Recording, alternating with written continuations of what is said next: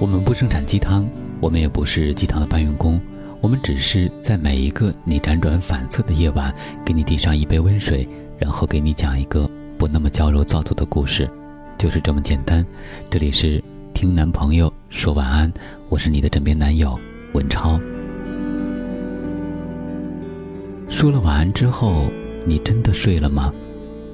我曾经以为长大后我会变成一个特别懂爱的人，会和他们分享我每一天生活的琐碎，会让他们有舒适和毫无压力的感觉。但是慢慢的，我发现，我变成了我所讨厌的那种人，总是很早就和别人说了晚安，然后开始熬夜。这好像不知不觉的变成了对生活待倦的一种信号。如果每天晚上你对一个人道完晚安，然后就真的去睡觉了，那么这个人肯定是你特别重要的人。因为对于大多数人而言，每天说了晚安，然后却还各自熬着夜，才是生活的常态。不知道什么时候开始，一句晚安不再是温暖的祝福。而只是一个简单的休止符，他的大意是：对不起，我现在不想和你聊天了，所以就到这里吧。也许你还记得，在叛逆时期，晚安其实是个特别暧昧的词，它的拼音被大家说成是我爱你爱你的意思。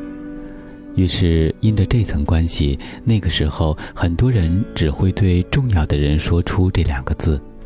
还记得我的一个朋友，因为男友给其他女生发了一句晚安而怀疑男友出轨。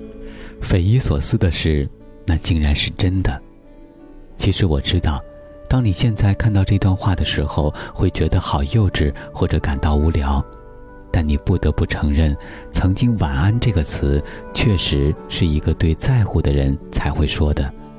它曾经很重要，你说过之后，也真的就会各自睡去。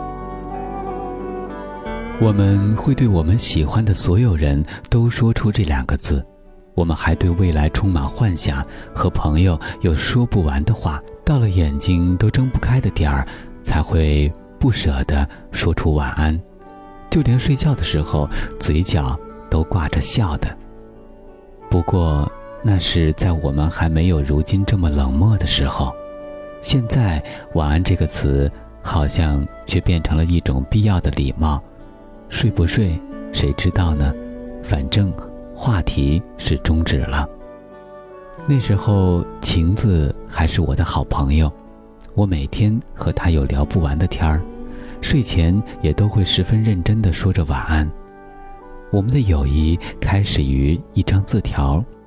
晴子问我喜欢什么吃的，我说大白兔奶糖。第二天，他就给我带来了。我不知道该如何诉说我的感动，只是私心里把他纳进了我重要的伙伴儿，因为他看出我的难过而不细问。只是通过别的方式让我感受到我不是孤独的一个人，你知道的，遇到一个懂你的人，一个看得透你的弱点但却不轻易拆穿的人，真的很难。后来，我们慢慢熟络起来，没事儿说着八卦，吵吵闹闹，关系越来越好。但是友谊好像真的是一种特别脆弱的关系。尤其在不懂得低头与挽留的年纪，谁都不肯退让，谁都想对方先说出抱歉。我和晴子因为一场争吵就再也没有和好过了。其实现在我们偶尔还是会见面，双方尴尬的笑着。每看见一次，我就会后悔一次，因为自己年少无知，不小心弄丢了一个本来那么在意的人。在年轻的时候犯错，总是会让你懊恼很久，但也因为那个错误发生在还小的时候，所以看起来也就变得可以饶恕。只是现实告诉我们，当我们真正变成了大人的时候，勇敢就是一件很难的事情，它更像是一种徒劳。所以，谁说勇气和年纪永远成正比呢？小时候很容易说出口的那句“我们和好吧”，现在又有几个人可以轻易的讲出？又有几个人可以在受伤了之后选择握手言和呢？而这也就是为什么好多爱情没有办法走到最后，因为当出现分歧与隔阂的时候，谁也不愿意先承认错误。我们总是特别喜欢等别人先低头道歉，然而事实是，根本没几个人真的等到，就已经分手说了再见。我们都看过那些年我们一起追过的女孩，我不知道你还记不记得。柯景腾去赴女孩最后的约，想象着大闹一场把新娘抢了，但最后柯景腾却也只是笑着祝福。或许他明白。这么多年，两个人都已经有了变化，或许他已经过了那个会为了心爱的人不顾一切的年纪。当时看到那里，我就哭了，甚至现在回想起来的时候，还是觉得心酸。所以你看，成长真的是一件特别可怕的事情，可怕到我们都变了模样，变成了我们曾经讨厌的模样。独木舟曾经写过这样一句话：“那一刻，我也想打电话去问问素然姐。你说性无能有专门的医院医生可以帮助治疗，那么，爱无能呢？我也想问，为什么我们越来越大，却越来越不敢爱呢？有句话说：我也厌倦我的可有可无与凉薄。”你有没有发觉，我们身边的很多人，也包括我们自己，都患上了一种叫做社交恐惧症的病。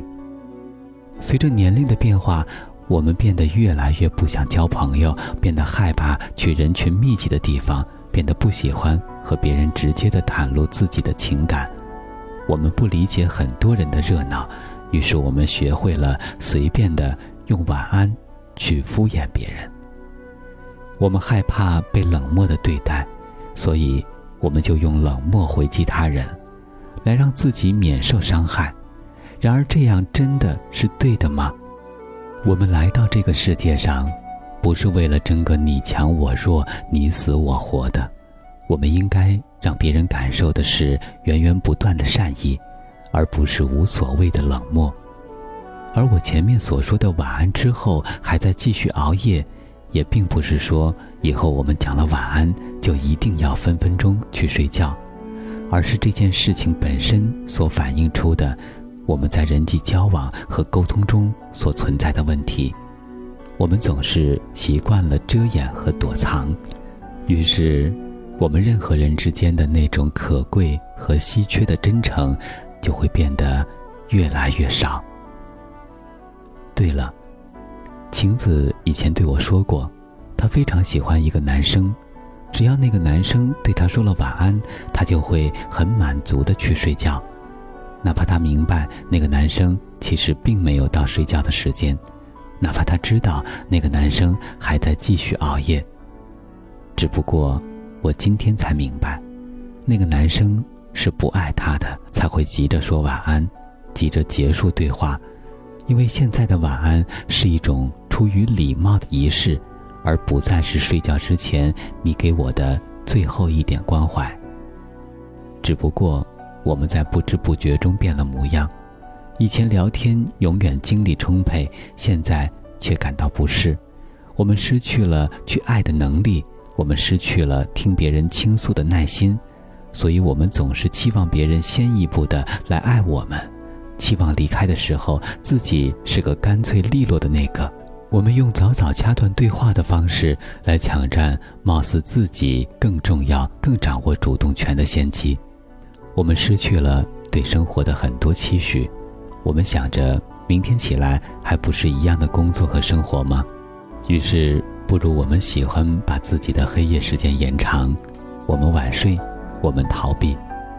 只是，这样真的好吗？你好像沉默了，潜意识里告诉你，这不好。